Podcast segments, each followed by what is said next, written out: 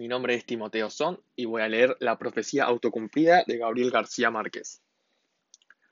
Imagínese usted un pueblo muy pequeño, donde hay una señora vieja que tiene dos hijos, uno de 17 y una hija de 14. Está sirviéndoles el desayuno y tiene una expresión de preocupación. Los hijos le preguntan qué le pasa y ella responde, no sé, pero he amanecido con el presentimiento que algo muy grave va a sucederle a este pueblo. El hijo se va a jugar al billar, y en el momento que bate una carambola sencilla, el otro jugador le dice, te apuesto un peso a que no lo haces. Todos se ríen. Él se ríe. Tira la carambola y no lo hace. Paga su peso y todos le preguntan qué pasó si era una carambola sencilla. Y él contesta, es cierto, pero me ha quedado la preocupación de una cosa que me dijo mi madre esta mañana sobre algo grave que va a suceder a este pueblo.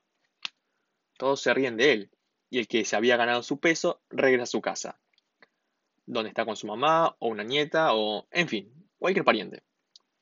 Feliz con su peso, dice y comenta. Le gané este peso a Damaso en la forma más sencilla porque es un tonto. ¿Y por qué es un tonto? Porque no pudo hacer una carambola sencilla estorbado con la idea de que su mamá amaneció hoy con la idea de que algo muy grave va a suceder a este pueblo. Y su madre le dice, no te burles de los pensamientos de los viejos, porque a veces salen. Una pariente oyó esto y va a comprar carne. Ella le dice al carnicero, dame un kilo de carne. Y el momento que la está cortando, le dice, mejor cortame dos, porque andan diciendo que algo grave va a pasar y lo mejor es estar preparado. El carnicero despacha su carne y cuando llega otra señora a comprar un kilo de carne, le dice, mejor lleve dos para que hasta aquí llega la gente diciendo que algo muy grave va a pasar y se están preparando y comprando cosas. Entonces la vieja responde, tengo varios hijos, mejor dame cuatro kilos. Se lleva los cuatro kilos y para no hacer largo el cuento, diré que el carnicero en media hora agota la carne, mata otra vaca, se vende toda y se va esparciendo el rumor. Llega el momento en que todo el mundo en el pueblo está esperando que pase algo, se paralizan las actividades y de pronto a las 2 de la tarde alguien dice, ¿se ha dado cuenta el calor que está haciendo? Sí, pero en este pueblo siempre ha hecho calor.